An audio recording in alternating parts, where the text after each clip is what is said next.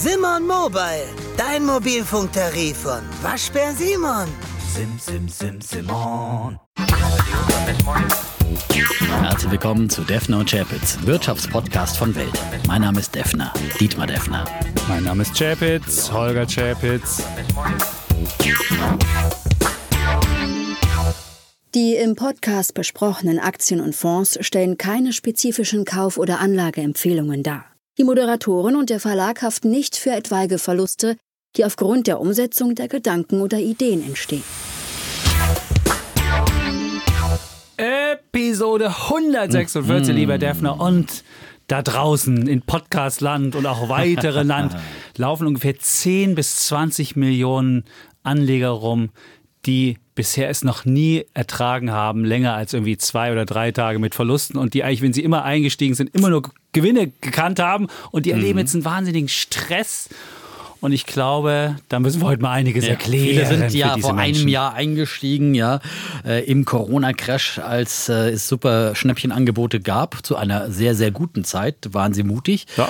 und haben äh, diese Schnäppchenkurse ähm, als Kaufgelegenheit wahrgenommen und dann ging es ja immer nur nach oben, vor Oder allem. wenn es runterging, dann haben sie, ein- sind sie eingestiegen bei The Dip und es hat auch funktioniert. Hat auch und jetzt funktioniert. ist die Frage, funktioniert das weiter? Und Aber das, im Großen und Ganzen ging es nach oben natürlich. Ja. Es gab September, Oktober gab es auch ein paar Einbrüche, äh, bevor es dann im November wieder weiter nach oben ging. Und ja, das ist die große Frage, die wir heute klären wollen. Äh, ist ja nur ein Teil eingebrochen, muss man sagen, nämlich die Tech-Werte. Und äh, da habe ich euer Podcast ja gehört, alles auf Aktien, regelmäßiger Hörer bin ich ja da auch morgens. Äh, und da habe ich mir am letzten Freitag gedacht, oh, als ich die Titelzeile schon gelesen habe, Tech taumelt mit der Value-Strategie, das Depot retten. Äh, habe ich gedacht, darüber muss ich jetzt wirklich mit dem, mit dem Kollegen Chapitz nochmal diskutieren. Also es macht jetzt auch wirklich keinen Sinn, hier voll in Value reinzugehen, vor allem nicht zum jetzigen Zeitpunkt. das haben wir auch, das haben wir aber auch überhaupt das suggerierte die nicht behauptet. Titelschlagzeile Nein. zumindest, ja, aber so nach dem Motto, Gut. ich muss jetzt also das soll unser Thema sein. Nur wir müssen das jetzt ja ganz klar machen, weil wir ja hier auch mal mehr ähm, ja, Struktur reinbringen wollen. Das ist unser Thema und da das ja die Märkte betrifft, da das ja eigentlich auch unser Vorgespräch so ein bisschen immer mit betrifft, würden wir das Thema heute vorziehen und das diskutieren und die Frage stellen. Dietmar würde sagen, bei The Dip muss ich jetzt bei Tech nachkaufen und Das werde äh, ich dann schon sagen, was ich sagen werde. Und ich würde sagen, wer bei Tech schon übergewichtet ist, was ja die meisten sein werden, die sollten sich auf ein zweites Bein stellen. Und das ist ja meine Idee, nicht, dass man jetzt alles Tech rauswirft, sondern dass man jetzt nicht irgendwie Hals über Kopf denkt, oh, kaufen, kaufen, kaufen, weil alles so schön billig geworden ist, sondern dass man sagt, okay, ich gucke mir mein Depot an und nehme möglicherweise mal ein paar Value-Titel dazu und dann hat man ein schönes, ausgewogenes Depot. naja. Na, schon die Steuererklärung gemacht? Wir vom Handelsblatt haben in einem Steuerspezial analysiert, worauf das Finanzamt bei der Steuer 2023 genauer guckt. In unserem PDF-Ratgeber finden Sie die wichtigsten 16 Neuerungen, Einstiegstipps für Elster und vier Wege, wie Sie das Maximum herausholen. Sichern Sie sich also jetzt das digitale Handelsblatt vier Wochen für nur 1 Euro unter handelsblatt.com slash mehrwissen.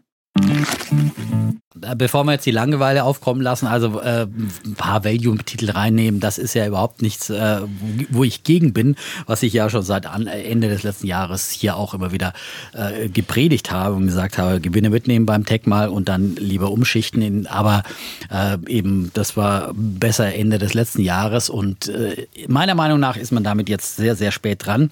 Äh, werden wir gleich diskutieren nochmal Ja. ausführlich. Ähm, aber eine andere interessante Sache habe ich heute noch gefunden. Äh, heute ist der 45. Handelstag im Jahr und das ist äh, historisch einer der besten, im März zumindest. Ja. Und Dienstag. Ist das eine äh, Bauernregel oder was? äh, wenn der auf den Dienstag fällt, der ja, und 45. Dienstag, ja, genau, der 45. der 45. an einem Dienstage, äh, dann sollst du haben die, äh, es fällt mir kein? Reim ein, ja. Gut. Egal, auf jeden Fall soll man Aktien haben, wirst du uns sagen, weil du ja der Bulle bist. Und du meinst, wenn, wenn- und wenn der Tag heute schlecht wird, ist es dann auch ein Omen für das restliche Jahr? Oder Soweit heißt es dann, es kann nicht hoch gehen, oder aber, runter gehen? aber ich habe ja letztes Jahr um die Zeit auch schon und da standen wir auch an einem Wendepunkt, ja. Äh, da hatten wir fast das Tief dann hinter uns im Corona-Crash Mhm. und da hatte ich ja auch schon mal auf die Iden des März äh, hingewiesen, die meiner Meinung nach immer so Wendepunkte in den Aktienmärkten waren. Also ich würde mich jetzt wirklich heute mal zu der Aussage das war der verleiten leiten. 15. übrigens, die Iden des März. Genau, da das sind der der 15, das sind noch ein paar Tage hin, aber sagen wir in dieser Woche, da ist der arme äh, Cäsar. Genau, gemeuchelt worden. Gemeuchelt worden. Gemeuchelt ja, worden, ganz genau. Das ist übrigens auch der Tag, an dem der Kollege Seifert mich verlassen wird. Das sind die oh, Iden des Märzes. Die Iden des Märzes. Ja, deswegen bin ich mit den Iden des Märzes schon vertraut. Aber ich wollte nochmal sagen, der Dienstag ja. 54,37 Prozent Wahrscheinlichkeit für einen positiven Wochentag. Äh, also ähm, deswegen spricht man häufig, häufig, ja auch vom Turnaround Tuesday und ich würde mhm. heute den Turnaround Tuesday für Tech-Aktien ausrufen. Ich bin wir sind, wir zeichnen diesen Podcast jetzt mal auf vor Eröffnung der Wall Street heute. Äh, wie immer eigentlich so um die Mittagszeit, nach der Börse am Mittag. Und äh, ich bin ähm, der fast Überzeugung, aber ich, dass wir jetzt das Schlimmste an, der, nein, ich glaube, dass wir das Schlimmste jetzt Danke. an jetzt, Technologie jetzt hinter mir haben und äh, dass äh, jetzt die Aufholjagd beginnt von diesem Diensttage an. Gut. Dann haben wir jetzt schon die, haben wir schon unsere, unsere Seiten klar gemacht, wer hier wofür steht. Dann würde ich jetzt einfach mal die, die Pro-Rede für äh, man sollte möglicherweise Value haben und äh, einfach äh, oder zusätzlich noch haben und jetzt bei Tech nicht Hals über Kopf nachkaufen. Also was man ja sagen muss, ich würde ja sagen, die meisten Anleger sind ja heillos übergewichtet in Wachstum, Internet, E-Commerce. Und das war ja auch die Strategie, die wirklich immer aufgegangen ist. Und äh, wenn es runterging, hat man da gekauft und es ging wieder hoch und man hatte am Tag 6% Gewinne, 7% Gewinne, in der Woche 50, 100, was auch immer. Und wenn jetzt auch mal da Luft rausgelassen wird aus den Wachstumswerten, dann heißt es für mich nicht, dass wir wieder auf diese alten, dass es jetzt einfach wieder günstig wird und wir diese auf alten Niveaus reingehen, sondern es das heißt für mich eigentlich, dass aus dieser überbewerteten Geschichte jetzt Luft rausgelassen wird und dass man ein bisschen wieder, dass man so den Froth, wie der Angesagte sagt, also das Schäumige, dass das mal wieder ein bisschen wegkommt und dass man mal wieder zu realistischeren Niveaus kommt.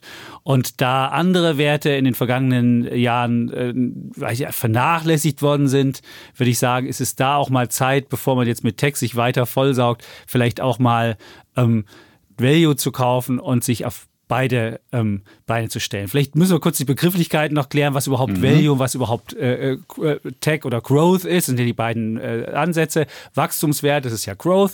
Das sind Unternehmen mit hohen Wachstumsraten, die äh, sind auch häufig dadurch gekennzeichnet, dass sie noch keine Gewinne machen, sondern erst in der Zukunft Gewinne machen.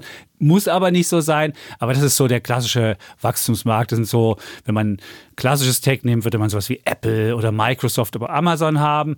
Muss aber nicht zwingend auch Tech sein. In Europa beispielsweise gibt es ja gar nicht so viele Tech-Werte, da gibt es aber auch Growth und da wird dann unter Growth sowas geführt wie LVMH, der, der, der Luxuskonzern, der wächst ganz doll, oder Adidas oder L'Oreal. Also es muss nicht unbedingt Tech sein, aber Growth heißt auf jeden Fall, es muss was wachsen. Und im Gegenteil von Growth ist Value und das steht so ein bisschen für werthaltige Unternehmen. Und dazu zählen Firmen, die günstig bewertet sind und die möglichst unter ihrem fairen Wert notieren. Jetzt ist natürlich die Frage, was ist ein fairer Wert? Das ist immer die große Diskussion auch, die auch immer geführt wird. Und da gibt es so ein paar Kennzahlen wie Kurs-Gewinn-Verhältnis, wo man einfach guckt, wie viel Mal muss man jetzt den den Gewinn bezahlen. Also Kurs-Gewinn-Verhältnis war früher immer so beim DAX zwischen 12 und 14. Mittlerweile ist es auch schon äh, wesentlich höher.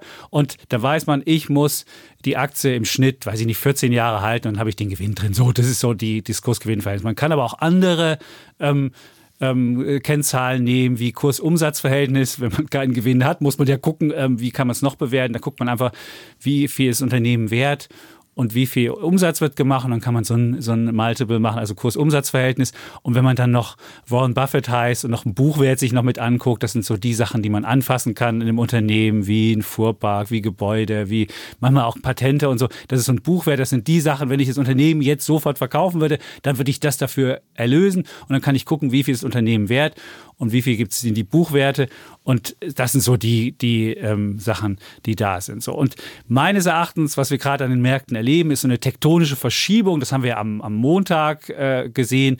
Da war ja der Nasdaq minus 2% und der Dow Jones war plus 1%. Und so eine starke Divergenz gab es zuletzt in den 90er Jahren. Also man muss wissen, das ist wirklich, dass wirklich die Tech-Werte richtig nach unten gehen und die, der, nicht der Gesamtmarkt mit nach unten geht, sondern die anderen Märkte sogar steigen, die Klassiker, das wirklich ist wahnsinnig lange her. Und jetzt habe ich mir mal einfach die Statistik angeguckt, um, um mal zu fragen, kann ich meine Theorie auf, auf auch eine Performance bauen. Und da muss man sehen, seit Jahresanfang hat Value jetzt 15 Prozent gewonnen und Wachstum, also Growth ungefähr unverändert. Also jetzt 15 Prozentpunkte schon besser, besser gelaufen. Da wirst du wahrscheinlich sagen, das, das, das, diese Outperformance, das war es jetzt auch schon. Aber ich kann mir vorstellen, dass diese Outperformance ähm, noch weiter anhalten wird. Denn wenn du mal guckst, in den letzten 15 Jahren hat in zwölf Jahren war Growth besser als ähm, als Value und besonders krass in den vergangenen beiden Jahren. Da hat nämlich Wachstum 38 Prozentpunkte im Jahr 2020 gemacht. Da war nämlich Value im Minus und äh, Growth war im Plus. Und auch 2019 waren es 15 Prozentpunkte. Und wenn man jetzt mal den gesamten 15-Jahreszeitraum seit 2006 sich anschaut, also auch die Finanzkrise mit drin hat, da ist übrigens auch Value schlechter gelaufen der Finanzkrise als Growth, was auch faszinierend ist, weil die auch sehr ähm, konjunkturabhängig meistens sind, dann hat man mit Wachstum 280 Prozent verdient und mit Value nur die Hälfte. Und was, was jetzt für mich auch noch den Ausschlag oder wo ich auch gesehen habe, dass die Leute so ein bisschen nervös werden, wenn du siehst, dass selbst Wachstumschampions anfangen, ihre Aktien zu verkaufen. Und man hat das ja gesehen, Niklas Östberg, das ist ja der ähm, Gründer und Vorstand von Delivery Hero, der hat Aktienoptionen gekauft und hat die sofort am Markt vertickt und zwar 20 Millionen netto hat er Aktien vom eigenen Unternehmen gekauft. Wenn der glauben würde, dass da jetzt ähm, die Aktie, die er so kurz über 100 notiert, die ist ja schon eingebrochen um, um 30 oder 40 Prozent. Ich weiß nicht genau, wie viel es ist. Und wenn er denken würde, da ist sofort wieder was drin, hätte der das nicht gemacht. Und das Zweite, in Amerika gab es ja den Spec-König, der diese Virgin Galactic Spec mit rausgebracht hat. Der hat für 200 Millionen seinen Anteil mit einem Mal rausverkauft. Und wenn der denken würde, hey, da ist richtig was drin, dann würde auch was weitergehen. Und ich denke mir, wenn die großen äh, Manager von Tech, von Growth jetzt schon anfangen, ihren eigenen Kram zu verkaufen, dann würde ich jetzt nicht unbedingt auch bei mir alles verkaufen. Aber ich wäre zumindest vorsichtig und würde nur noch gezielt Tech nachkaufen, wo ich sehe, möglicherweise da ist wirklich was ins Rutschen gekommen und da könnte man mal nachkaufen. Aber insgesamt halte ich eher die Zeit von Value gekommen. Naja, das ist ja wieder so eine Halbthese, so ja, Warum? das eine machen und das andere nicht lassen, so ungefähr. Jetzt will ein ausgewogenes ähm, Portfolio haben. Ja, das wollen wir ja beide. Ja, aber heute wollten wir aber einmal über Value gegen Growth äh, diskutieren. Und äh, wenn man dann schon ein großer Value-Anhänger ist, dann muss man auch sagen, ha, dann haue ich jetzt ja voll rein äh, mit der Value-Strategie, rette ich mein Depot, wie es euer Titel gesagt hat.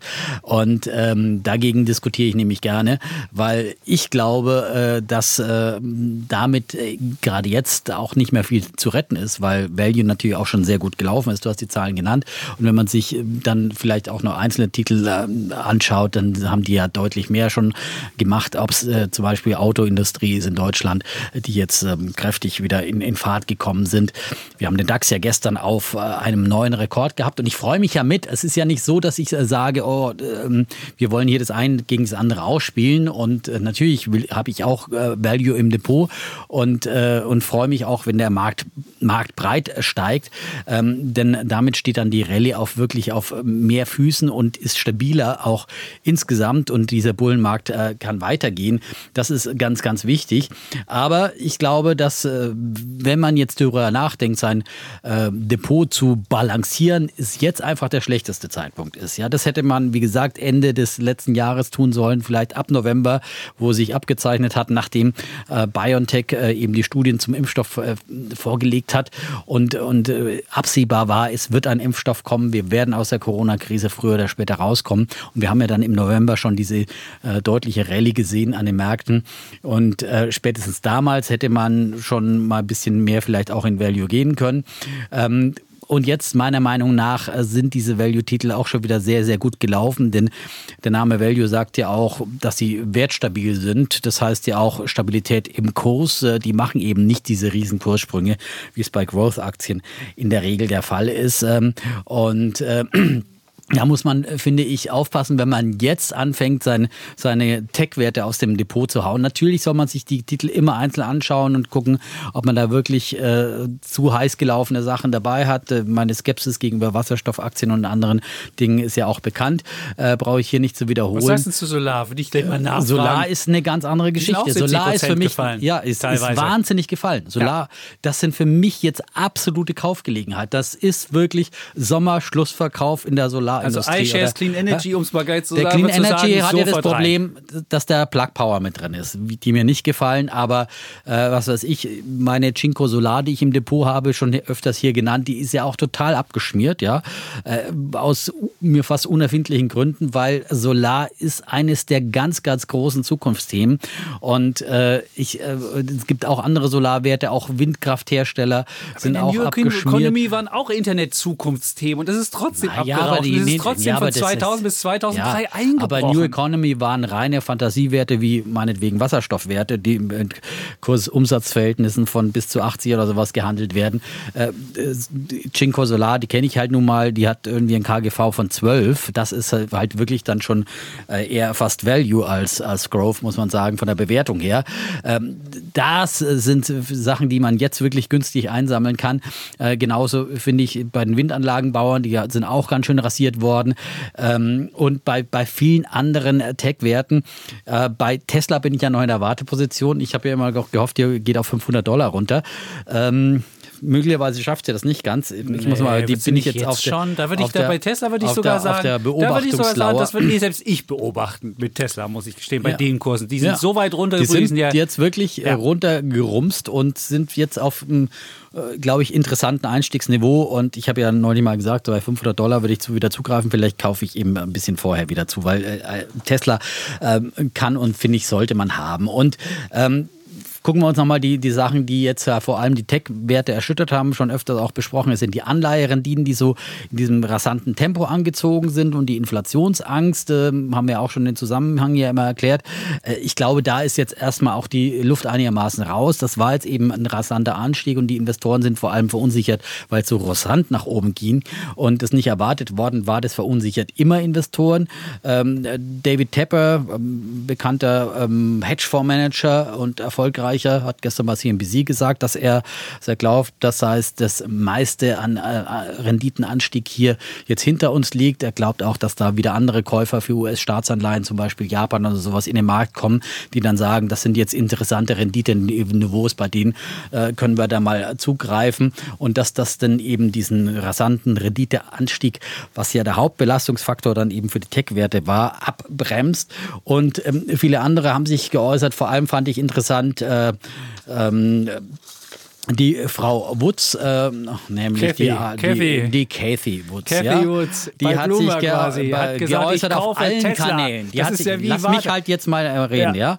Die hat äh, sich auf allen Kanälen gestern geäußert, an diesem Montag bei Bloomberg TV und auch bei CNBC. Äh, sie musste sich natürlich verteidigen, weil sie ist ja die klassische Growth-Investorin mit ihrem ARC Innovation äh, Fonds, äh, verschiedene Fonds, die sie hat. Ähm, und ähm, sie hat ganz klar ge- gesagt, dass sie jetzt momentan einfach die Dips nutzt äh, zum Kaufen, wenn sie noch Geld hat. Das ist ja natürlich schön. Ich meine, sie hat eine Strategie. Sie sagt, wir setzen jetzt auf die Pure Plays. Ja, man kann ja auch immer verfolgen, was sie äh, so kaufen. Das wird und verkaufen. Das wird jeden Tag veröffentlicht. Also sie hauen zum Beispiel so äh, Sachen raus, die auch äh, im Innovationsbereich äh, mit äh, tätig sind, wie Roche hat sie jetzt zum Beispiel in der letzten gestern verkauft oder auch Facebook oder auch Taiwan Semiconductor und äh, Deere zum Beispiel, äh, John Deere, also ein Landmaschinenhersteller oder Caterpillar, ja, was ja jetzt nicht so reinrassige Innovationsunternehmen Das ist ja wie die sind. Defner-Strategie. Alles in. Wie die, genau, Alles auf Warta. Genau, wie die. Defner-Strategie. Ja. Kathy Woods und ich, ne? Wir verstehen Ja, uns auch halt. ungefähr ja? ein Alter. Und War wir haben Scherz. auch, wir haben, die ist ein bisschen älter, aber hat sich gut gehalten, genauso wie der Defner, ja.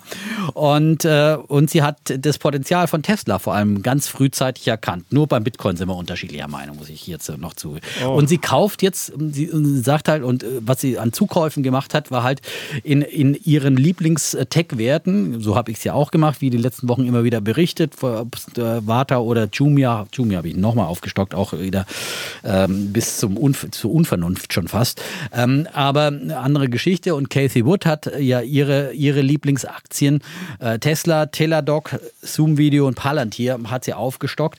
Und, äh, Zoom-Video. Zoom Video. Bei Zoom What? bin ich auch ein bisschen skeptisch, aber auf der anderen Seite, äh, Zoom wird wird bleiben und ich finde es immer noch ein bisschen teuer.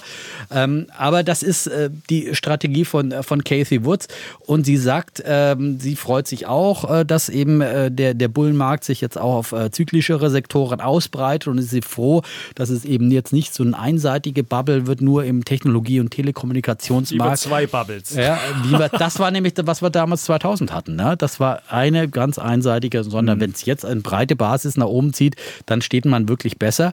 Und äh, ja, äh, sie, sie glaubt eben an diese Innovation und, äh, und ich glaube, das ist, das muss man sich jetzt einfach vor Augen führen, dass man jetzt wirklich wunderbare Technologiequalität einfach zum wirklichen Dip, zum günstigen Preis kaufen kann. Und deswegen würde ich jetzt sagen, was ich die letzten Wochen gemacht habe, ich habe ja dann eben ein paar von meinen Value-Werten dann rausgehauen. Du hast Münchner rückverkauft Ich habe Münchner rückverkauft. 40 und die ja. Jetzt bei 260. Du hast sie viel Nein, zu früh. Ja. Was, wo steht die? Viel zu früh. Ich ich nicht für 140 du hast, die, du hast sie viel zu früh verkauft. Ja, ich habe mir die ganzen Werte mal angeschaut. Ja, ich meine, du wirst, das ist ja. das, was die, was auch Menschen, die draußen mal zuhören müssen. Du mhm. bist immer jemand, der sich Sachen schön redet.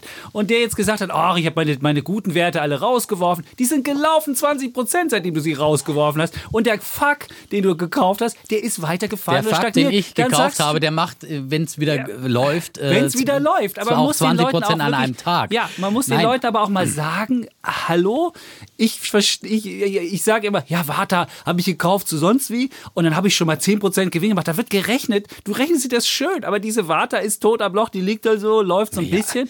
Äh, schön. Die läuft, ich wir, wir, wir, wir rechnen ja keine, wir rechnen ja keine Dinge auf, ja, auf zwei Wochen Sicht, ja. Aber das ist doch klar, wenn ich zuhört und dir folgt, der denkt, sage, das muss ich ja auch nein, machen. Nein, ich sage doch sagen, immer, Leute, wir machen natürlich.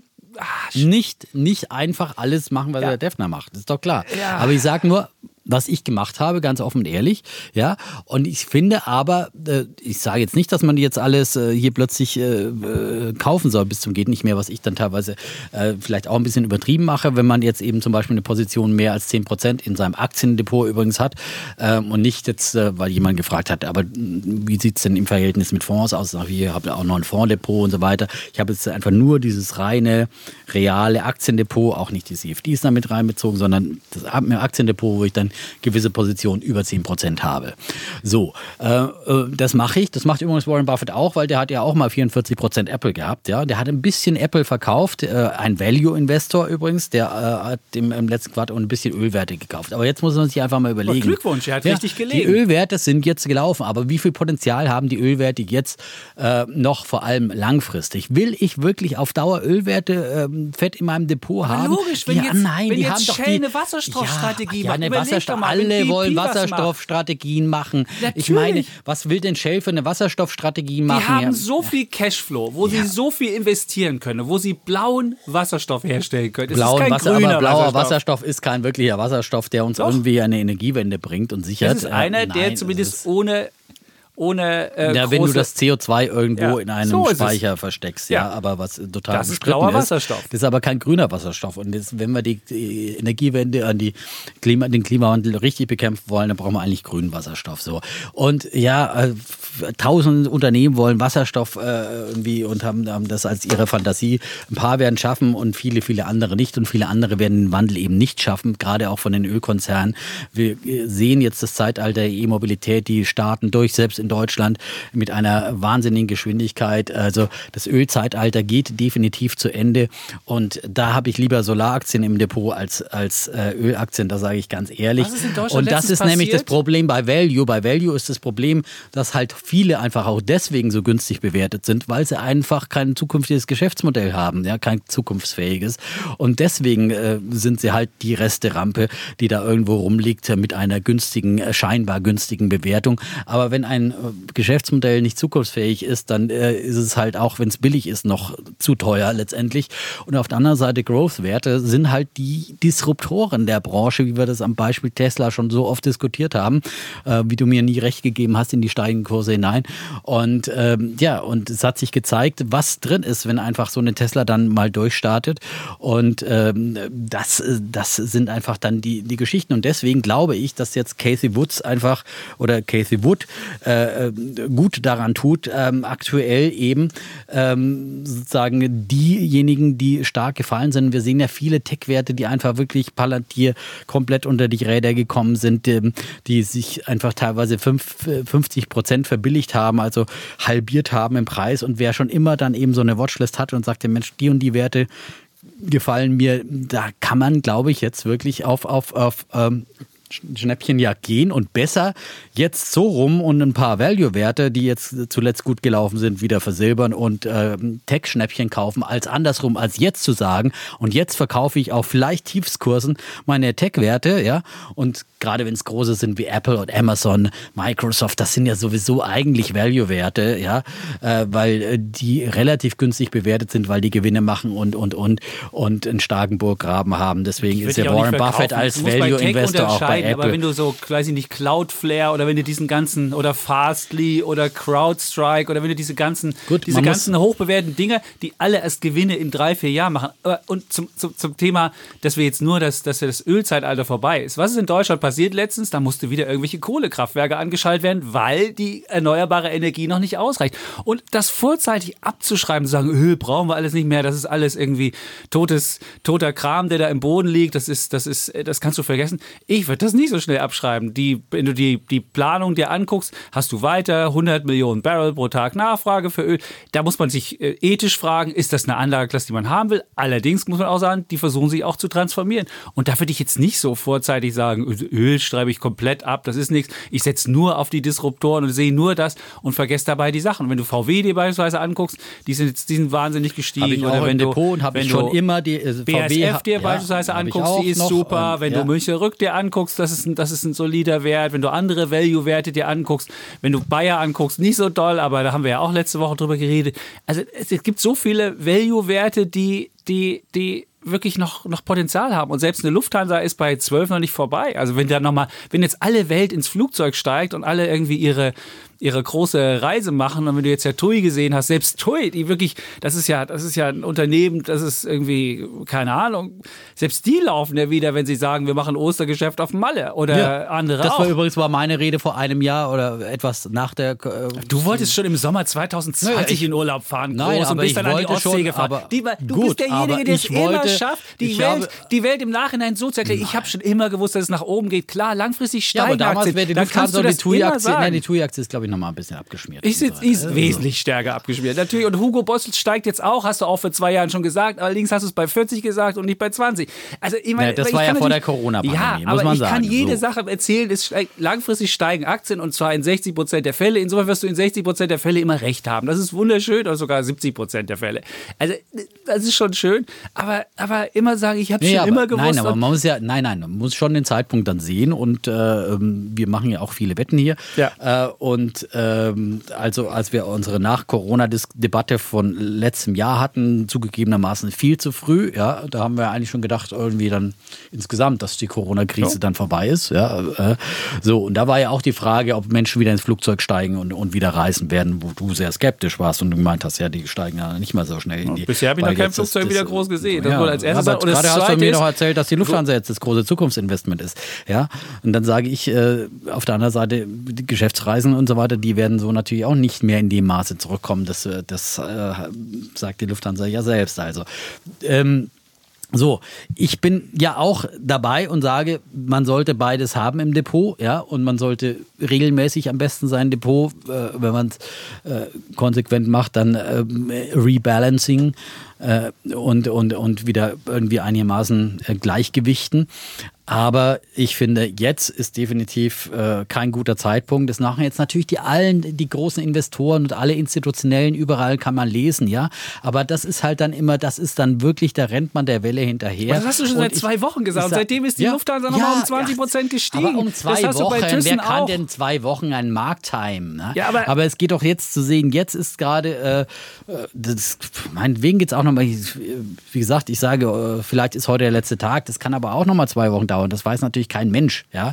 So vermessen will ich ja auch nicht sein, dass ich, äh, Gottes Willen, ich wüsste, wie die Börse auf dem Tag du, genau. Wenn du noch, vielleicht aber, noch einen anderen Wert dir anguckst, wenn du die mhm. amerikanischen Zinsen, hast du gesagt, 1,6 wäre Schluss. Gut, heute fallen die Renditen, die sind nur noch bei 1,55. Aber wenn du guckst, was für ein nominales Wachstum für dieses Jahr erwartet wird, dann ist der Gap noch nie so groß gewesen wie seit 1969.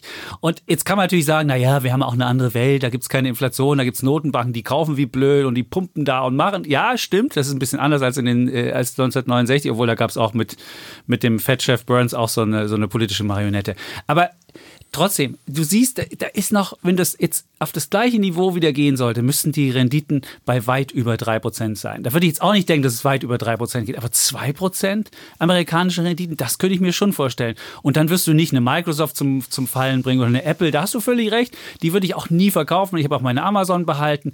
Aber dann wirst du diese ganzen Buden, die erst 2024, 25 oder 26 Gewinne machen und die so die großen Disruptoren sind, die wirst du dann im Zweifelsfalle eher sagen. Uh. Diese ganzen Buden sind vielleicht auch ja gar nicht die großen Disruptoren. Also da muss man ja schon sehr, sehr, sehr vorsichtig. Natürlich muss man im Tech-Bereich extrem vorsichtig sein. Und ich sage ja überhaupt nicht, man soll den letzten, den heißesten Scheiß kaufen. Und da muss man natürlich einzelne Auswahl treffen und gucken, ja, hat es, ist das ein, oder ist das jetzt einfach nur so ein MeToo-Projekt und Produkt, ja, das halt auch noch aufläuft läuft, auf, auf, springt auf den AI-Trend oder auf den ähm, E-Mobility-Trend oder was auch immer. Und da werden einfach viele, viele nicht überleben, das ist doch ganz klar. Äh, aber diejenigen, die überleben äh, und äh, die werden das Rennen machen und die, die haben einfach ein Gewinnpotenzial, das eben alles andere. Und deswegen ist man halt als Growth-Investor auch immer ein bisschen Venture Capital-Investor, dass man eben auch natürlich auf verschiedene Pferde setzen sollte. Und ein paar sind halt dann die Ten-Bagger und die hoffentlich auch die 20-Bäcker und die 100-Bäcker, ja. Äh, das wird man halt bei einer Value-Aktie so schlechterdings nicht erleben, ja. Das, die kann sich mal verdoppeln, schön, freut man sich und man freut sich, wenn man dann regelmäßige Dividenden kriegt und das ist wunderbar und das ist für jeden, der einsteigt in den Aktienmarkt, eine wunderbare Strategie. Es ist tausendmal besser, als irgendwo sein Geld auf dem Sparbuch zu haben oder in Anleihen oder wo auch immer äh, und äh, eine wunderbare Einsteigerstrategie, aber wer ein bisschen mehr Salz will und wer die Würze will, wer die Zukunft im Depot haben will, will, der ist mit Growth und vor allem Technologieaktien aus diesem Bereich äh, einfach, finde ich, besser bedient. Und ich finde, dass äh, Technologie jetzt so rasiert wurde und dass das jetzt einfach ähm, wirklich Einstiegskurse sind. So, da Gut, dann wir eine, können wir eine Wette gerne machen. festlegen und dann. Gut, dann machen wir äh, eine ja. Wette. Ich würde ja sagen, es gibt ja diesen wunderschönen MSCI World Value Index und da würde ich sagen, am Jahresende wird er mehr abgeworfen haben als jetzt. Er liegt ja 15 Prozentpunkte vorn. Du sagst ja, jetzt kommt die große Tech-Aufholjagd ja. pro Tag 10, 20 Prozent. Das ist ja mhm. bei deinen Werten so. Bei angesagt. manchen Werten kann das durchaus ja. mal schnell sein. Und da würde ich sagen, trotzdem am Jahresende wird Value gewonnen und haben. Und, äh, gut. Da bin ich dabei. Ist natürlich wieder eine ambitionierte Wette, weil ich ja aufholen. Ich muss ja aufholen. Ist ja keine. Ja, ja ich meine, wenn jetzt das große Value-Zeitalter kommt, dann müsste ja eigentlich dann, äh, müssten wir sagen, dann müssen wir vom heutigen Zeitpunkt äh, abwetten. Aber ich nehme ja gerne, ich bin ja risikoaffin. Risikoaffine. Äh, und dann einen gewissen aber, Abstand äh, so und. Aber dass du schon den Einsteigern sagst, ihr sollt mit dem Tenberger versuchen zu bekommen. Also ich würde echt sagen, Freunde, es gibt, es gibt für den Einstieg hat man ein Basisniveau. Das ist, Nein, aber das sind wir uns mal, haben, da, ja, trotzdem, wir haben trotzdem viel zu oft, fängst du an zu erzählen, oh, boah, jetzt muss man aber noch hier machen und da machen. Und all die Leute, Nein. die vergessen dabei, die Nein. jetzt einsteigen, haben vielleicht ja. das Basis, vergessen sie einfach okay. und fangen gleich mit dem anderen an. Also, okay, wir sollen vielleicht immer wieder sagen, ja unsere Basis, aber ich meine, da haben uns ja auch schon viele Leute geschrieben, wir sollen immer nicht immer so ja. redundant sein und jedes Gut, Mal wieder sagen. aber wir sollten es jetzt einfach mal vielleicht wieder mal sagen, grundsätzlich, eine auch Basis, aus meinem genau. Munde. Ja, dann sollte man einfach Basisinvestment machen und das macht man dann am besten dann einfach letztendlich in einen weltweit anlegenden Indexfonds. ETF. Ja, so, fertig. In den Indexfonds. Und der spiegelt nämlich beides wieder und der ist genau in der Mitte zwischen Growth so und Value. Das ist eben zum Beispiel der MSCI All Country World, so einer unserer Lieblings-ETFs. Oder den gibt es auch von FTSE ähnlich, den FTSE All World. Den bespare ich zum Beispiel auch als Sparplan mit einer festen Summe einmal im Monat. Wunderbar, der macht viel Freude, läuft auch viel besser als meine anderen aktiven Fonds, die ich im Depot habe. Und ähm, so, äh, das ist äh, ein Basisinvestment. Und dann hat man noch seine, äh, ja, je nach äh, wie viel Prozent sollte man das denn haben? Vielleicht sollten wir auch ich das finde, mal klären. Das, ja, das, das, das hängt aber auch, auch wieder, da, da ist man schon wieder in der, in der Abwägungsfrage. Wenn du ein etwas größeres Vermögen hast, finde ich, kannst du auch äh, dir ein größeres Einzelaktiendepot leisten, weil du es dir leisten kannst, dass du aber mehr das Venture Depot, wo du die Tenbagger, wo würdest du die Tenbagger naja, unterbringen? Weiß, Venture Depot und äh, Venture Depot und äh, Growth Depot sind, glaube ich, nochmal zwei verschiedene Sachen, ja.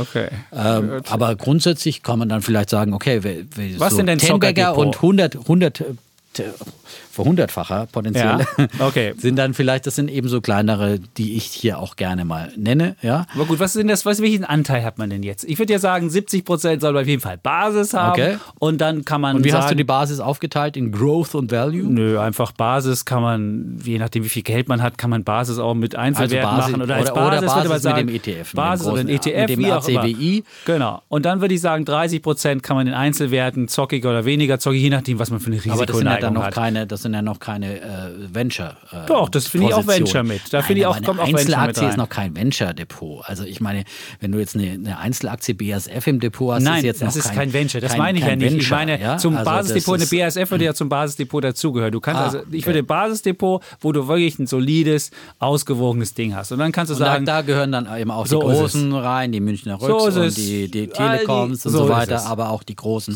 marktbreiten. Und dann kann man sich halt überlegen, wenn man, wenn man jüngerer Mensch ist, kann man wahrscheinlich mit 30 Prozent noch ein bisschen spielerischer unterwegs sein. Wenn man älter ist, kann man wahrscheinlich, sollte man wahrscheinlich das ein bisschen kleiner halten und dann wird das gemacht. Das wäre so meine ja, Idee. das wäre auf jeden Fall eine sehr äh, wissenschaftlich fundierte ist und wissenschaftlich, weiß ich oder nicht. Ich, ich würde mal sagen, eine sehr vernünftige, rationale Gut, Idee. so ist ja? Ähm, ich bin ein bisschen risikoaffiner, ja, ich bin ja auch der Optimist und ich bin, ich muss, ich habe es doch schon tausendmal erzählt, wie oft ich schon auf die Mein Schnauze gefallen Basisdepot bin. ist 10 Prozent. Ja? Und nein, aber mein, mein, mein Fonddepot, das ist auch äh, 30 Prozent. Und äh, im Okay. Aktiendepot habe ich auch nochmal 30 Prozent äh, Aha. Basisanlagen und so weiter. Also da kommen wir 40 schon übrig. irgendwie so auf halbe halbe. Und ich habe ja auch noch Immobilien und andere, andere so Zeugs, Nee, Immobilien ja. haben wir jetzt rausgelassen. Das ja, gehört jetzt, deswegen das ist andere, das kann ich mir anderer schon ein bisschen mehr Risiko leisten, aber ähm, Stimmt, weil die trotz meines Immobilien auf fortgeschrittenen. Alters, ja. Und die Immobilien auf Pump, aber macht nichts. Trotzdem kann Dietmar sich. Das ist wunderbar. Also, äh, ja. Ja. Gehebelt durchs Ja, Leben. man, man da muss darf es nicht mögen. viel schief gehen. Man muss nicht es mögen und man muss auch wirklich äh, einen guten Schlaf haben ansonsten. Ne? Also es ist, es ist so.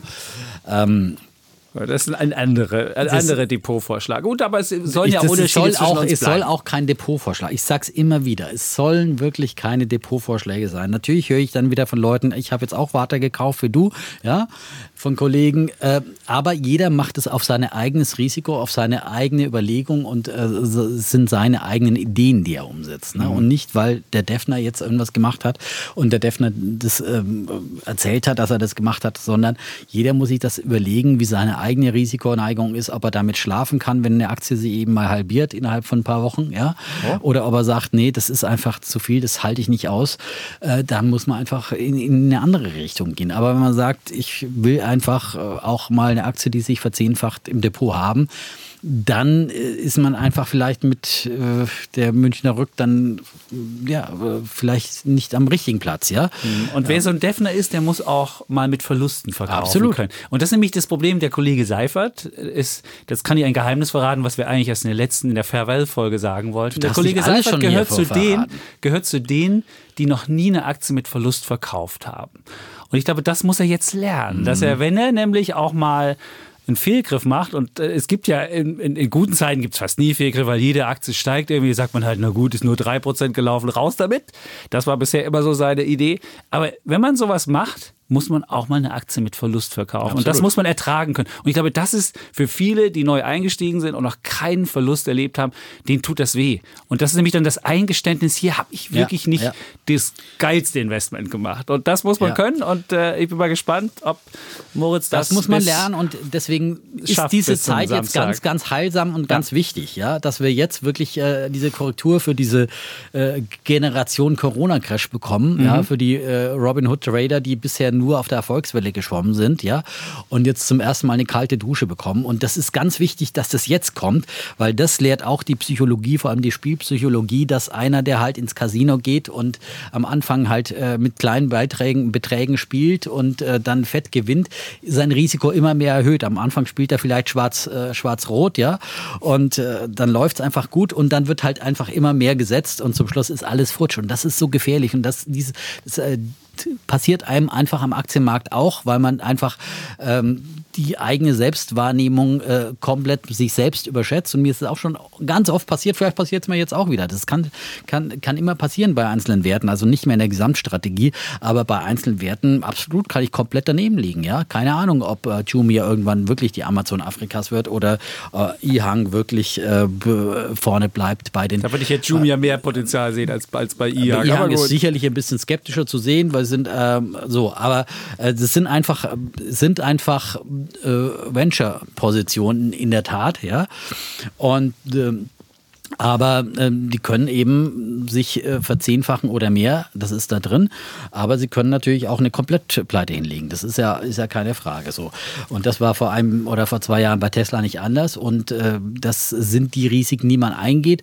Und äh, das muss sich einfach jeder, der, der eingestiegen ist, äh, bewusst sein bei, bei all, all diesen Tech-Werten, die man hat. Das passiert einem mit einer Apple, mit einer Amazon, mit einer Microsoft, passiert einem das nicht mehr. Und deswegen naja. kann man die schon fast eigentlich ins Value. Das ist ein Value-Ding, ja. ja würde ich sagen. Also wenn man da jetzt ein bisschen sich selber diese Struktur macht, dann würde ich sagen, okay, diese großen Tech-Werte, die kann man eigentlich. Hat nichts mit Venture äh, Das hat mit, nichts mit Venture nee. zu tun. Ne? Das ist, äh, die haben auch Venture-Bereiche wie Alphabet oder sowas, aber im Prinzip äh, dieser, das ganze Dickschiff ist, ist dann schon ein fast ein Value-Wert. Und ähm, von daher das sind halt äh, die Geschichten, die man auch immer wieder am eigenen Leibe lernen muss. Und deswegen ist es so wichtig, dass man jetzt auch mal Verluste lernt und natürlich dann eben äh, auch Verluste realisiert, weil sonst sitzt man am Ende da und hat nur noch die Loser im Depot, ja. weil man die nicht rausschmeißen ja. wollte. Nur noch die schlechten Pferde, die Erinnert lahmen. mich an meine neue Marktzeit. Ja, da könnte ich das auch. Und klar kann man ab und zu mal einen behalten als äh, Stachel im Fleisch. Und aber wie gesagt, wer jetzt immer noch Wirecard hat, mhm. äh, so, ähm, selber schuld. Ähm, aber auf der anderen Seite heißt nämlich Verluste begrenzen und Gewinne laufen lassen. Und das ist ja immer die Gefahr, dass man dann eben die Gewinner eher verkauft. Äh, ja, und, äh, und dann noch mehr gutes Geld dem Schlechten hinterher äh, wirft. Das ist die andere Gefahr, wenn man es äh, jetzt auf Schnäppchenjagd auf, auf, auf Dipjagd und auch muss natürlich aufpassen, dass man auch nicht zu sehr die äh, Position, was ich jetzt hier auch immer wieder mal gemacht habe mit Warta mhm. oder sowas, wo ich mir eigentlich halt relativ sicher war. Ähm, aber ähm, es gibt eben keine Sicherheit und das kann dann auch wirklich dann das gute Geld, das man dem Schlechten hinterher wirft, kann das auch sein. Ja, das, aber all diese Fragen muss man echt sich selber stellen und, und selber erleben. Und selber wenn man erleben. selber erlebt, mhm. glaube ich, das ist das beste Gefühl, weil dann weiß man am Ende, ich kann das ertragen und dann, wenn man erstmal einen Minuswert verkauft hat und das Minus mal realisiert hat, außerdem wird das ja dann mit dem Gewinntopf verrechnet und dann. Genau. Das ist ja auch steuerlich. Ja auch steuerlich. Haben wir ja steuerlich. Das kann man sich noch schön reden. Ja, bevor dann ja. der Onkel Olaf an die Macht kommt ja. und uns komplett enteignet hier. Ja, stimmt. Gut, jetzt haben wir das Thema gut umschritten. Die Wette haben wir gemacht. Ja, Dann würde ich sagen, gemacht, genau. ähm, können wir zu unseren Rubriken kommen, die wir sonst ja auch haben. Bulle und Bär. Möchtest haben wir gar nicht angekündigt, oder? aber äh, da würde ich jetzt mal beim Thema bleiben. Ja, wenn wir schon beim heißen Scheiß sind. okay, also Dietmar hat heißen Scheiß also, mitgebracht. Ich habe ja immer, ich bin ja dann auch berühmt für meinen heißen Scheiß, den ich mitbringe. Und ich meine, es sind auch super gelaufen, äh, viele. Ja. Äh, viele gut gelaufen, möchte ich. Ja. Und ich habe immer Die wieder auch, sogar letztes Jahr. Und also. ich habe immer wieder auch Value-Werte vorgestellt, auch zu teilweise wirklich noch deutlich niedrigeren Kursen. Ich denke mal an K plus S oder was weiß ich. Ähm, ich habe ja auch Telekom, Bayer hier äh, schon als Ideen mit dabei gehabt. All das, was wir vorstellen, sind nur Ideen. Eine Idee, wenn ich vielleicht noch mal ganz kurz ähm, nachklappen darf. Äh, da gab es nämlich heute auch wieder Nachrichten. Ähm, die SLM Solutions, kannst du dich noch erinnern? 3D-Druck. Mhm. Spezialist. Übernahmefantasie? Äh, Übernahmefantasie. Ja, Übernahmefantasie. US-Rivale Desktop äh, habe die Fühler nach SLM Solutions ausgestreckt und ein Angebot von 30 Euro je Aktie gemacht. Äh, aktuell ist die Aktie bei 17,40 Euro äh, und die ist dann heute auch schon mal so um die 15 Prozent äh, nach oben gesprungen. Das berichtet Bloomberg heute, aber ähm, angeblich hat dann äh, der Interessent erstmal wieder einen Rückzieher gemacht. Ja, und dann, äh, aber 15 die, die, die, Pläne aber vorerst hier ist es, die Pläne aber vorerst wieder auf Eis gelegt. Aber es kommt trotzdem an der Börse an so und es, nein, ich meine, es kann ja sein und es gab wow. schon mal ein Übernahmeangebot für SLM äh, das dann aber 2016 gescheitert war. Damals wollte General Electric den Laden kaufen. Aber SLM mhm. ist sicherlich ein spannendes Unternehmen im, im Bereich 3D-Druck. Habe ich auch noch ein paar im Depot. Ich musste ja auch vieles wirklich verkaufen. Es ist ja auch äh, bei meinen CFDs, da wird man ja wirklich dann zwangsausgestoppt und zwangsliquidiert. Also da musst du dann wirklich halt dich von vielen, vielen auch kommt der äh, Margin Call. Wenn der trennen. Margin Call ja, kommt, genau. und dann, da, da, da, dann musst du einfach wieder Positionen einfach bereinigen. Oder nachschießen.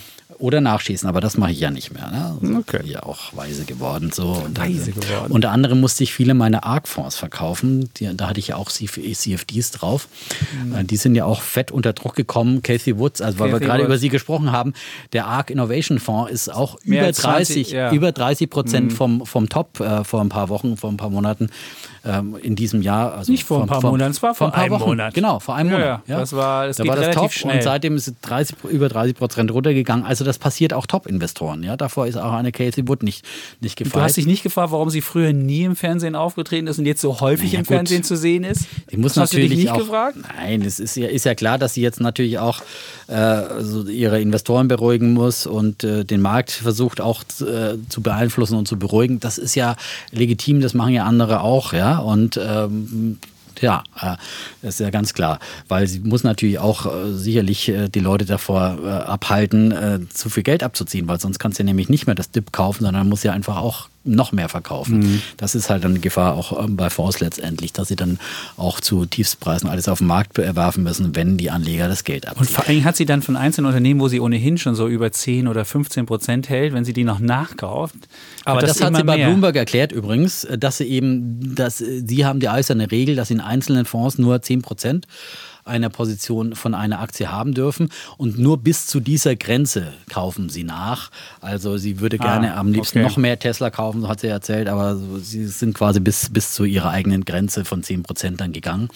Äh, 10 Was, sie wollte Gewichtung. kein Kursziel von Tesla. Wurde sie gefragt, hast du ein Kursziel ja. von Tesla? Und sie so, ah, Nein, weil, weil sie, äh, das haben sie ja schon länger gesagt, dass ARC arbeitet jetzt gerade an einer neuen Studie zu, zu Tesla. Mhm. Und die, das haben sie schon vor ähm, kurzem bekannt gegeben, dass sie jetzt daran arbeiten und sie ein neues Kursziel ermitteln und alle Welt will jetzt wissen, wo sieht genau. ARC dieses neue Kursziel. Aber sie hat ja schon mal angedeutet, Kursziel dass sie 1000. im 1000. Bereich, ich im Bereich, 1000. Ah, nein, die machen auf jeden Fall 2000. Also 1000 ist ja kein Kursziel jetzt für, für, für Tesla. Tesla? Ja, kein, die stehen bei 600. Die sind bei, ja, ich würde wetten, dass äh, die als mittelfristiges Kursziel auf jeden Fall 2000 Dollar herausgeben.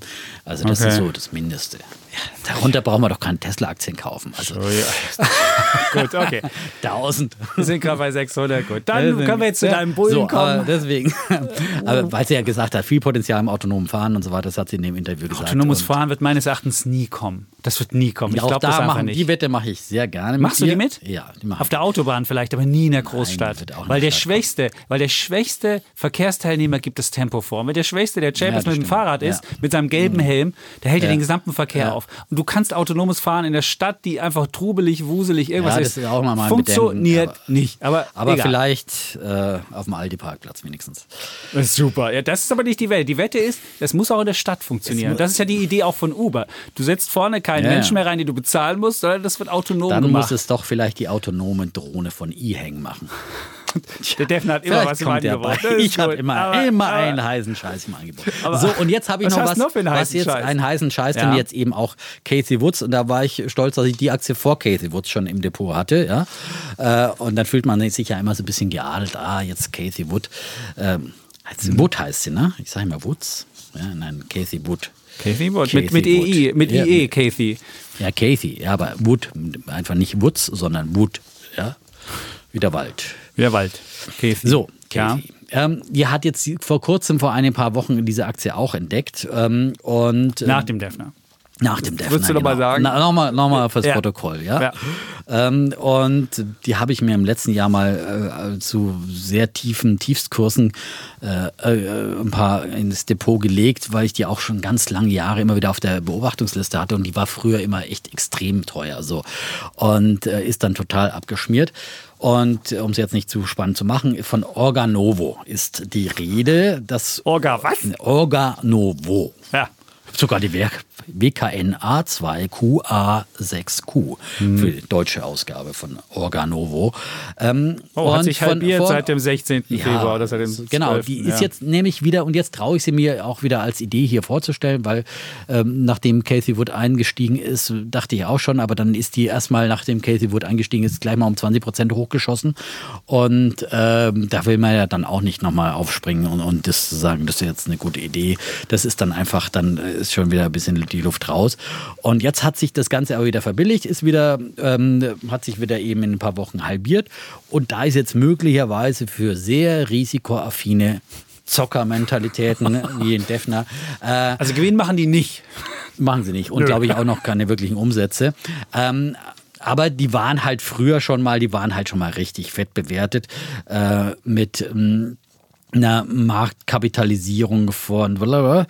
äh, wo habe ich das? Äh, Habe ich es mir nicht angemarkert, ja? Von, also Wir hatten schon mal 286 genau. Milliarden Ja. im Jahr 2015. Ja. Ah, sehr gut, Da hatten sie auch gut. noch Umsätze. gut, wenn dass ich du jetzt mal auf meinen Bloomberg Chart dabei hast, Genau. ja, Ich genau. gucke gerade hin und denke mir so, die Umsätze sind gefallen. Aber jetzt wirst du uns bestimmt erklären, warum das so. So. ist und warum sie jetzt wieder steigen werden. Organovo ähm, machen, jetzt muss man erstmal sagen, was sie machen. Also Casey Wood hat gleich mal 20 Prozent von der ganzen Firma gekauft, ja. Und die Firma hat jetzt noch eine Marktkapitalisierung von ungefähr 76 Millionen. Das ist also ein kleiner, marktenger Titel. Da muss man auch aufpassen, wenn man einsteigen möchte, wenn man dieser Idee folgen möchte, äh, dass man da auch m, ja, möglicherweise limitiert kauft und äh, am besten da immer nur kauft, wenn die, äh, die Heimatbörse offen hat in der Zeit, wo also die Wall Street offen hat, wenn man in Deutschland kauft, damit man auch bessere Kurse kriegt. Ähm, und das Unternehmen ist eben spezialisiert auf äh, Bioprinting nennt man das Ganze, äh, Biodruck. Äh, man äh, druckt also äh, Gewebe im 3D-Druck. Früher wollte man ja ganze Organe drucken und das war eben mal die ganz große Fantasie, so nach dem Motto eine neue Leber aus dem 3D-Drucker.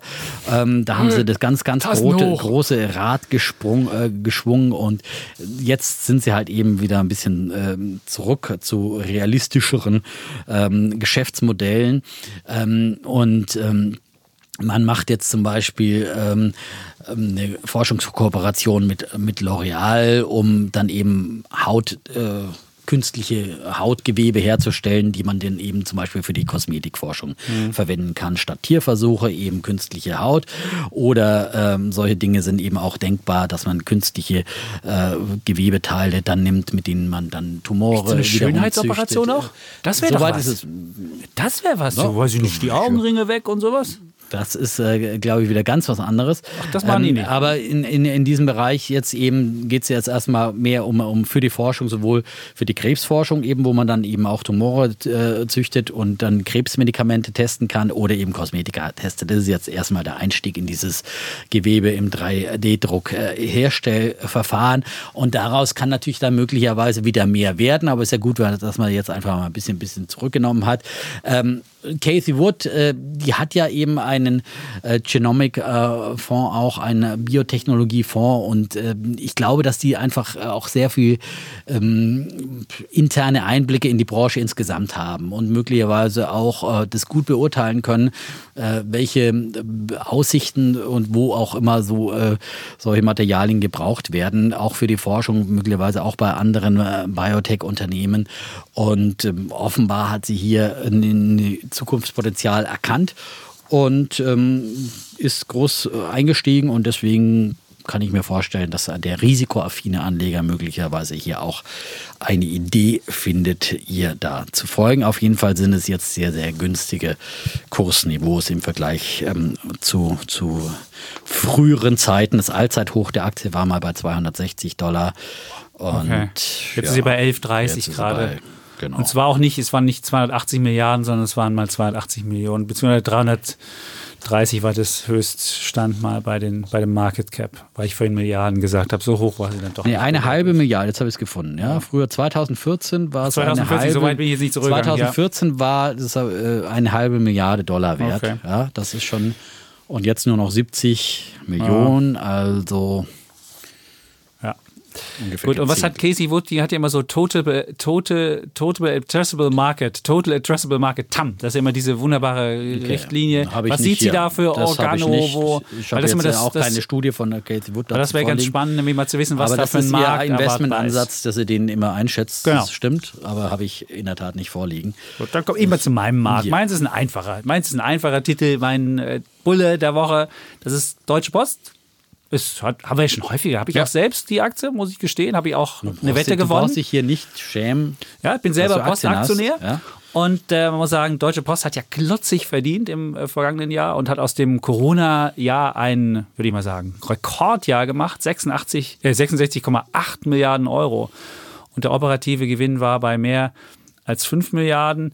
Und das ist so ein bisschen der Schaufelhersteller für den E-Commerce-Boom, so würde ich es vielleicht mal sagen. Und das ähm, organische Wachstum insgesamt der Post ist bei 8,5 und das, wo die Schaufeln hergestellt werden, das ist bei 15,6, das ist nämlich DHL Express. Also wachsen sie mit 15,6 ähm, Prozent. Und sie haben im vergangenen Jahr allein in Deutschland 1,8 Milliarden Pakete ähm, transportiert.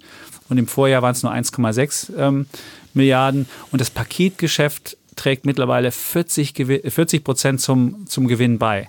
Und was würdest du sagen, was das Briefgeschäft noch beiträgt? Weil man denkt immer, Post, das ist immer Brief. Wie viel würdest du denken? Keine Ahnung. 10 Prozent nur noch. Nur noch 10 Prozent ist das äh, Briefe und der Rest ist dann so Express, Freight, äh, Supply Chain.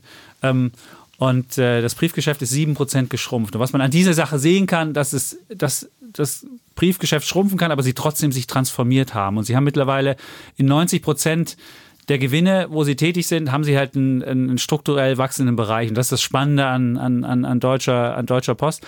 Und sie haben auch Ziele jetzt ausgegeben für 2021 bis 2023. Und danach wollen sie mehr als 6 Milliarden Euro verdienen im Jahr 2023. Und jetzt kann man natürlich sagen, ist da nicht eine Gefahr, wenn be- beispielsweise Amazon das eigene Geschäft aufbaut? Das besteht, aber sie machen ungefähr 2% mit Amazon, also ungefähr 1,3 Milliarden mit Amazon. Da sieht man, welches Risiko da drin steht, also vom, vom, vom, vom Umsatz her. Aber das ist bewältigbar und ich glaube, dass der Bereich wächst so stark, dass sowohl Amazon noch stärker einen eigenen Logistikbereich aufbauen kann, als auch, dass die Deutsche Post da nicht übermäßig was ähm, verliert. Ist auch ein dividendenstarker Wert. Sie hat die Dividende angehoben um 20 Cent auf 1,35 und noch einen Aktienrückkauf angekündigt, nämlich für eine Milliarde. Und wenn man sich jetzt mal die Dividendenentwicklung angucken, anguckt, 2009 hatten sie 60 Cent und jetzt haben sie 1,35, also verdoppelt seit 2009. Und so eine Dividendenzahlung kostet ungefähr 5 Milliarden. Und wenn man sieht, was sie an freien Cashflow die nächsten Jahre haben, haben sie nicht 8 Milliarden.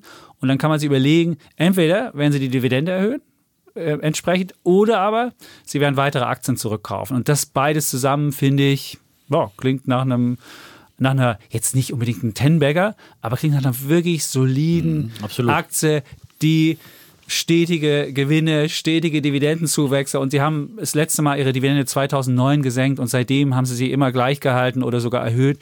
Und es ist wirklich eine sehr, sehr solide Angelegenheit. Und das Kursziel, wenn man das durchschnittliche anguckt, ist bei 50 Euro. Das sind ungefähr 13 Prozent jetzt noch, aber dann gibt es auch höhere, beispielsweise Goldman Sachs sieht 58, da hätte man 30 Prozent Kursgewinn und Metzler sieht 55, also da ist auch noch genug Potenzial drin. Also es ist halt eine Aktie, die man so als, als Basisinvestment hat, die, die das Schönste aus beiden Welten, so ein bisschen Value wegen Dividende und Bewertung, aber gleichzeitig Growth, weil sie der Schaufelhersteller für E-Commerce sind und deswegen Weil ich würde jetzt nicht sagen Schaufelhersteller. Die Schaufeln kauft ja auch einen Goldgräber, der nicht erfolgreich ist. Ungefähr, die kauft ja jeder, ja. Ja, okay. Päckchen versenden tut ja auch nur der Online-Händler, der auch wirklich schickst aber auch zurück. Schickst auch zurück, du, aber bei ist manchen wird auch gar nicht bestellt. Aber es könnte, es könnte aber auch sein, dass eben auch solche, die keine Umsätze oder weniger Umsätze, schrumpfende Umsätze haben, brauchen auch weniger Dienstleistungen der Deutschen Post. Das hängt schon direkt an den On- Online-Umsätzen. Ja, das du hast ist, also recht, es ist nicht so, dass man, ich baue mir jetzt mal ein Lagerhaus hin oder kaufe mir eine Software oder was. Ja. So, also es- ja, aber es ist, ich so finde ein schon, sie sind auf jeden Fall im Wachstumsbereich Ja. tätig. Aber die Frage ein ist, natürlich, was passiert dann nach dem Reopening, wenn jetzt alle Leute wieder in die Geschäfte strömen und äh, sich erstmal vom Onlinehandel verabschieden. Tun sie das? Ähm, das glaube ich nicht. Das ist die große Frage. Ich glaube auch nicht. Ich glaube, dass viele jetzt äh, auf den Geschmack gekommen sind, äh, die es vorher noch nicht waren und dass Onlinehandel einfach äh, weiter noch selbstverständlicher geworden ist, auch nach der Krise. Äh, nicht mehr in den ganz großen Umfang wie jetzt. Ja. Die Wachstumsraten wirst du nicht weiter so haben mit den Päckchen oder Paketen, aber du hast so viele Sachen, wenn, dann kannst du ja sagen, dann geht der globale Handel wieder hoch, dann hast genau. du diese globale Frachtverkehr, der dann hochgeht. Also ich glaube schon, das da ist, ein ganz großes spannendes Feld. Das ja, ist ein großes Feld und Logistik. Ja auch letztes Jahr, ich habe ja damals erzählt, dass ich letztes Jahr den Postchef interviewt hatte, der ganz früh davon berichtet hat, dass in, in China das Geschäft wieder angezogen ja, hat, das Logistikgeschäft. Ja. Also auch das ist ja, ja der, geht der Welthandel nach oben, und dann hast du auch das. Also wo auch immer es brummt, Deutsche Post als glo globaler Logistiker ist mit dabei und sagt wunderbar, das ist, dass wir im Bereich Logistik zumindest wer sind in der Welt. Absolut. Wenn wir schon bei Technik sind. Ja, DHL ist einfach äh, ja. ein Label, das weltweit bekannt ist, muss ich sagen. Das haben sie gut gemacht, ja. Aber eine Frau, eine zweite Frau gibt es nicht bis zur Hauptversammlung. Das hat der Postchef auch gesagt. Also was jetzt die die Gender große Frage Equality ist ja, anbetrifft, ob, ob Frank Appel wird ja wahrscheinlich abtreten. Ne? Achso, und dann meinst du dann wahrscheinlich nicht mehr. Nicht meinst du, er hat sich den richtigen Knaller dann für die Hauptversammlung vor. Ich weiß jetzt nicht wann, äh, aber ich, er wird wahrscheinlich keine, keine neue Amtszeit mehr, mehr ranhängen. Habe ich euch gelesen. Aber okay. da wird es auch wieder. Äh, Gut. Als, äh, ich dachte nur, wenn ein Wermutstropfen, dachte ja. die muss ich hier auch mal sagen, damit wir hier nicht irgendwie äh, in den Ruch kommen, hier nur alles gut zu finden. Ja, aber Sie haben immerhin eine Frau als Finanzvorstand. Das ist ja, ja schon ein wichtiger, aber nur eine. richtiger Posten. Naja, aber auch mehr ein wichtiger Posten. Ne? Die Frauen werden ja gerne mal auf den Personalvorstand gehieft oder so. Oder mhm. wird der Personalchef dann in den Vorstand gehieft, dass man sozusagen dann auch eine Frau im Vorstand hat. Ähm, das sind immer so ein bisschen die Tricks dann auch, ja. Gut, kommen wir zu Bären noch. Zum ich habe auch noch. Du hast einen Bär. Ein Bär, ja. Das ist ja mal wieder ein äh, trauriger Fall, der sich ereignet hat. Viele, viele, fühlen sich an den Fall Wirecard erinnert. Mal wieder BaFin-Versagen äh, mutmaßlich. Äh, und zwar geht es um die Bremer Greensill Bank, ja. Ähm, das ist eine, eine, Tochter einer britischen Mutter und äh, in Bremen ist die ziemlich, ziemlich klein, eher nur so groß wie eine mittlere Sparkasse. Ähm, aber äh, die wurde jetzt dicht gemacht von, von der BaFin, weil es da offenbar Unregelmäßigkeiten gab. Äh, am letzten Mittwoch wegen drohender Überschuldung wurde das Institut geschlossen. Insgesamt sind 3,6 Milliarden Einlagen im Feuer. 3,1 Milliarden davon sind gesichert gesichert. Also die Sparer, die Kleinanleger, die dort ihr Geld angelegt haben, äh, die äh, haben äh, offenbar Glück gehabt, sicherlich, denn äh, ihr Geld ist komplett abgesichert, entweder durch die staatliche Einlagensicherung oder durch den Einlagensicherungsfonds des äh, Bundesverbandes Deutscher Banken. Aber was äh, in dem Zusammenhang und wofür ich dann meinen Bären vergeben würde, das wären die Kommunen. denn zahlreiche Kommunen haben bei dieser Bank ähm, deutliche Summen, deutlich große Summen angelegt ähm, und ähm, dieses Geld ist weg. Äh, und das müssten die Kommunen auch gewusst, gewusst haben, dass sie nicht unter den Einlagensicherungsfonds fallen. Also zumindest äh, sagt der Bundesverband Deutscher Banken, haben sie immer wieder darauf hingewiesen, dass die Kommunen eben nicht unter diese Einlagensicherung fallen. Und da ist dann eben ganz äh, vorneweg, äh, also insgesamt 50 deutsche Kommunen, soll, äh, Kommunen sollen äh, hunderte Millionen dort eingelagert haben oder angelegt haben. Ähm, die Stadt Monheim ist ganz vorne mit dabei mit 38 Millionen Euro. Ähm, dann äh, hat Osnabrück äh, auch äh, 14 Millionen da angelegt und viele, viele andere haben da also Millionen Beträge. 38 Millionen 38 eine Millionen Kleinstadt, das ist ja, ja, da kannst du ja irgendwie ja, drei Jahre vor allem dann bei einer machen. Bank, oh. ja, 38 oh. Millionen, wo man jedem eigentlich Anleger sagt, der verteil doch dein, mhm. dein Geld und da gab es dann wohl wieder ein paar mehr mickrige äh, Zinsen auf, äh, auf äh, das äh, Festgeld, damit haben sie ja immer geworben mit so ein bisschen, bisschen äh, Zinsen noch und haben auch dann eben Kleinanleger gelockt und Privatanleger Anleger, äh, die sind abgesichert, aber wenn du nicht abgesichert bist als Kommune, dann musst du doch wirklich sehr, sehr vorsichtig sein, wo du dann solche großen Summen parkst. Und da frage ich mich immer wieder, wer sind diese Kämmerer? Wir haben ja schon in der Vergangenheit immer wieder gehört von Kommunen, die sich dann verspekuliert haben. Und da gab es dann mal einen Riesenskandal mit der Deutschen Bank, die da irgendwelche äh, Swap-Geschichten, die ihnen verkauft haben als sichere Anlage. Und dann äh, äh, war die eben dann doch nicht so sicher. Und die Kommunen haben gesagt, oh, ihr bösen Banker habt uns ja getäuscht. Aber ich muss einfach von einem Kämmerer ein, doch verlangen, dass er ein Finanzfachmann ist und dass er auf jeden Fall weiß, wo er sein Geld anlegt. Das ist ein Profi, das ist nicht irgendwie die, die, kleine, die kleine Oma, die irgendwo ihr Sparbüchchen da zu einer Bank bringt, sondern der muss sich einfach kundig machen und auch äh, nach der, wie solide ist diese Bank und, und so weiter und so fort muss sich da informieren. Und jetzt wird natürlich der schwarze Peter immer hin und her geschoben. Äh, der Bankenverband sagt, die BaFin ist schuld, die, sagt, die, die BaFin sagt, oh ja, die haben uns aber nicht rechtzeitig darauf hingewiesen. Und die Kommunen sagen, ach, hätte bloß die BaFin uns gewarnt von, und rechtzeitig Bescheid gesagt, hätten wir das doch nicht gemacht. Aber Augen auf, auch bei der Sparanlage. Und das gilt grundsätzlich natürlich auch äh, für Privatanleger, vor allem wenn sie mehr als 100.000 Euro irgendwo parken. Denn es ist ja nicht immer auch gesichert, dass dann äh, der Einlagensicherungsfonds dann noch so also liquide ist, äh, wenn wenn es größere Ausfälle geben. Und es gibt viele Banken, die einfach nicht angeschlossen sind. Das muss man das halt wissen. Auch, ja gut, das ist natürlich also in dem gerade Fall. wenn man über Zinssparen oder Weltsparen oder was ist da für Spar, da gibt es ja ganz viele solche Portale, wo man noch irgendwo in, in der EU Sachen findet. Da sollte man nie mehr Geld als 100.000 anlegen. Und auch dann sollte man wissen, wenn die Bank nämlich irgendwann pleite ist, dann muss man da in dem Land gegebenenfalls seine Ansprüche versuchen geltend zu machen. Und ähm, ja, das sollte man wissen. Also wer noch Zinsen haben kann, das gibt es einfach nicht ohne Risiko. So. Dein Sehr, Bär der Woche. Mein Bär der Woche. Die Kommune. Die Monheim. Kommune, ja. Die Kommune 30 Monheim. Millionen. Was du damit machen kannst. Zumindest ein paar Schwimmbäder bauen. Ein paar Schwimmbäder oder ein paar Kitas oder, oder, keine. Ahnung, was du machen Ich glaube, so ein. Schwimmbad ist, ist nicht so billig. Ja, aber wenn du das betreibst, ich glaube 10 Millionen Ja. kostet das, Dann kannst, kannst du du noch drei Jahre wirklich so ein betreiben. bisschen in die Schulen. Dann kannst du Ja. ein bisschen was machen in der Schule. Oh, geht ja. schon mehr. Da will ich mal zu meinem Bären der Woche kommen. Das ist äh, die CDU. Oh, Ja, die äh, Partei. Und die CDU muss ja so ein bisschen aufpassen, dass sie nicht zum Inbegriff äh, des Corona-Versagens wird. Da hat man ja Missmanagement bei Maskenkäufen, bei Impfstoffbestellungen, bei Tests, bei Lockdowns. Und das alles verbindet man ja mit so klingenden CDU-Namen wie Ursula von der Leyen oder Angela Merkel oder, oder äh, Jens Spahn oder Peter Altmaier.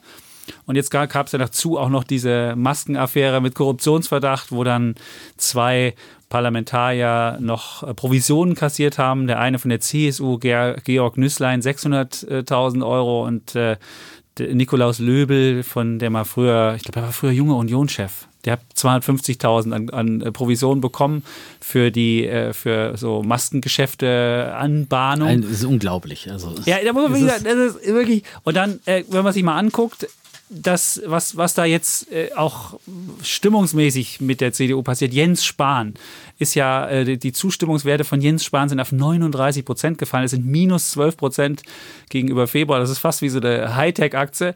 Man merkt halt, dass der Spahn zu viel angekündigt hat und zu wenig gehalten hat. Und man merkt auch bei Jens Spahn, dass er wirklich völlig instinktlos handelt. Da sieht man den Spenden, den er in Leipzig oder den Hauskauf, den er gemacht hat mit seinem Ehemann zusammen für mehrere Millionen. Man denkt sich so, ah, macht man das? Hm. Und das äh, fällt ihm jetzt auf die Beine. Da gibt es der Parteikollege Peter Altmaier, ist äh, nur noch 33 Prozent sind mit dem zufrieden. Gut, ich glaube, da hat man nie viel erwartet von dem. Insofern ist es jetzt nicht so, nicht so schlimm. Auf jeden Fall ist es die sch schlechteste Benotung seitdem Altmaier äh, Wirtschaftsminister ist. Und selbst die Kanzlerin, die Beliebtheit ist gefallen um fünf Punkte auf 64. Und jetzt gibt es ja am Wochenende, am kommenden Sonntag, zwei Landtagswahlen. Und da könnte es für die CDU, gibt es so den ersten Härtetest oder Klatsche, je nachdem, was man da erwartet. In Baden-Württemberg liegt die CDU nur noch bei 24 Prozent. Und das war ja äh, bei der letzten Wahl schon mit 27 historisch niedrig. Und bei der davor gab es immerhin noch 39 Prozent. Also das ist wirklich, aber wenn die jetzt noch weiter abfallen würde, das wäre ähm, schlimm. Wüsstest du, wie der Spitzenkandidat heißt in Baden-Württemberg? Nee. Strobel heißt der, glaube ich. Thomas Strobel. Du, Thomas Kein Mensch kennt den. Ah ja, doch, den kennt Thomas. Strobel? Und Ja, äh, Thomas Strobel. wie, wie der davor hieß, Der ist ja- Mappus, war ja- Mappus war wirklich der, der blasseste von allen. Und dann gab es vorher, gut, egal. Auf jeden Fall, ähm, da werden die Grünen wahrscheinlich gewinnen, 35 Prozent. Und in Rheinland-Pfalz liegt die CDU mittlerweile auch unter 30 Prozent und liefert sich mit der SPD so ein, so ein Kopf-an-Kopf-Rennen. Aber mittlerweile könnte sogar die SPD äh, mit 33 Prozent da gewinnen. Und ähm, ja, nun äh, wird man sehen, was mit, mit der CDU passiert und wie groß der Unmut in der Bevölkerung gegenüber der Partei ist. Aber irgendwie so richtig hat man kein gutes Gefühl. Und jetzt, wie gesagt, Sonntag gibt es den ersten, ähm, ähm, ja, würde ich sagen, Elchtest. Und äh, dann wird man sehen, auf jeden Fall mein Bär der Woche, CDU. Augen auf. Ich sage ja auch Augen auf beim Augen Wählen. auf. Augen auf beim Wählen. Ja, Wen man da wählt. Nicht nur beim Aktienkauf, sondern auch beim Wählen. Bei Ja. allen Entscheidungen, die man in Ja. Eigenverantwortung trifft. ne? Auch wenn man heiratet und wenn man Da andere Sachen macht, und im, immer Schlu Augen und im auf. Schlussverkauf. Ja? So ist es. Und auch im Schlussverkauf bei an den Technologiebörsen möglicherweise. Ja. Super, Damit man die die- richtigen Schnäppchen sich ins Depot holt. Sehr gut. Ja, da müssen wir jetzt noch eine ganz betrübliche Sache erzählen. Unser Studio. Oh. Nach drei Jahren verlassen wir hier unser Studio. Was ist es betrüblich? Eigentlich nicht. Es geht zu Ja, neuen, es geht in zu ein neuen neues Ufern in ein neues, tolles Gebäude. Ja. Wir wollen hoffen, dass es auch so schön schallt. Genauso schön ist. klingt, genau. Es gibt Aber wir haben uns hier wohlgefühlt. Es ist heute Ja. so ein bisschen ne, schon Wie eine Mut. kleine Heimat geworden, ja. Und jeder, ihr kennt das ja alle von Instagram. Wer uns noch nicht bei Instagram folgt, der soll das unbedingt tun. Dietmar.defner und meine Wenigkeit Schuldensühner. Da werden wir auch nochmal dieses wunderbare Bild, was wahrscheinlich schon viele ganz häufig gesehen haben, nochmal reinstellen. Und da haben wir ja so ein wunderbares Plakat hängen mit so einer 100 dran. Das haben wir zum 100-jährigen, äh 100-jährigen, zum, zur 100. Sendung gehabt. Und dieses wunderbare Plakat, natürlich kann es in diesem schönen Neubau, wo es ja ganz strikte Anweisungen des Architekten gibt, hat das natürlich keinen Platz mehr. Und wir würden das jetzt würde ich sagen, an den oder an diejenige äh, verschicken, die einen guten Platz dafür sagen. Also wer das nur zu Hause in die Mappe abheftet, der kriegt es nicht. Also ihr müsstet schon sagen, ich möchte mir dieses wunderbare Bild mit der 100 irgendwo hinhängen, so als Fan-Ding. Ich gebe zu, ja, wer macht das? Aber vielleicht macht das ja jemand. Und dann soll er uns einfach schreiben an wirtschaftspodcast.welt.de und dann schicken wir das dahin mit der 100. Und wir würden auch Und wie, noch und wie unterschreiben entscheiden drauf, wir das oder? jetzt? Also die Jury entscheidet. Ähm, Der Erste, der schreibt und Ach, der, der- wirklich der einen glaubhaft, guten Platz hat. Oder die Erste und die wirklich glaubhaft hat, ich hänge mir das da oder hin, das noch dazu schreibt und dann auch irgendwann uns hoffentlich ein Bild davon schickt, wie wir da an der Wand hängen und dann wahrscheinlich neben der Dartscheibe oder weiß ich nicht, was auch immer, dann äh, ja, kriegt der oder diejenige das. Oder? Ist doch eine gute Idee. Und die 100, unterschreiben wir auch noch. Was? Wir würden auch noch unterschreiben. Mit Originalautogramm, wunderbaren- ja. Mit Autogramm, ja, genau, das würden wir Damit es nicht nur eine vergilbte Zeitungsanzeige ist. Die ist nicht vergilbt, das ist eine schöne Seite. Also die würden wir dann machen. Also das gibt's. Äh, berühmt aus Instagram. Ja. Genau, und in der kommenden Woche dann aus dem neuen Gebäude. Mal sehen, ob wir dann ganz anders klingen. Bestimmt. Oh. Ja. Wird spannend, ja. Ja, ist eine andere Und Akustik. Das Demnächst ganz dann viel auch Beton. per Fernsehen aus dem neuen Gebäude. Ich darf ja noch nicht sagen, wann, aber coming soon. Ja, Coming coming soon. soon. Coming soon. Ich habe mir das neue Studio schon angeguckt. Wunderschön. Also Ja, wirklich, ich auch. Ich finde diese Kamerafahrten Sehr, sehr großartig. Ja, da wird Vorsicht, was passieren. Ja, ja, ich sag nichts. Ich verspreche, ich sagst nichts. nichts. Nein. Gut. ja. Jetzt haben wir die Welt wirklich endgültig umschritten. In der Tat. Umrundet. Und sagen wir immer Tschüss. Und ciao. Bleiben Bulle. Und Bär. Defner. Und Chapitz.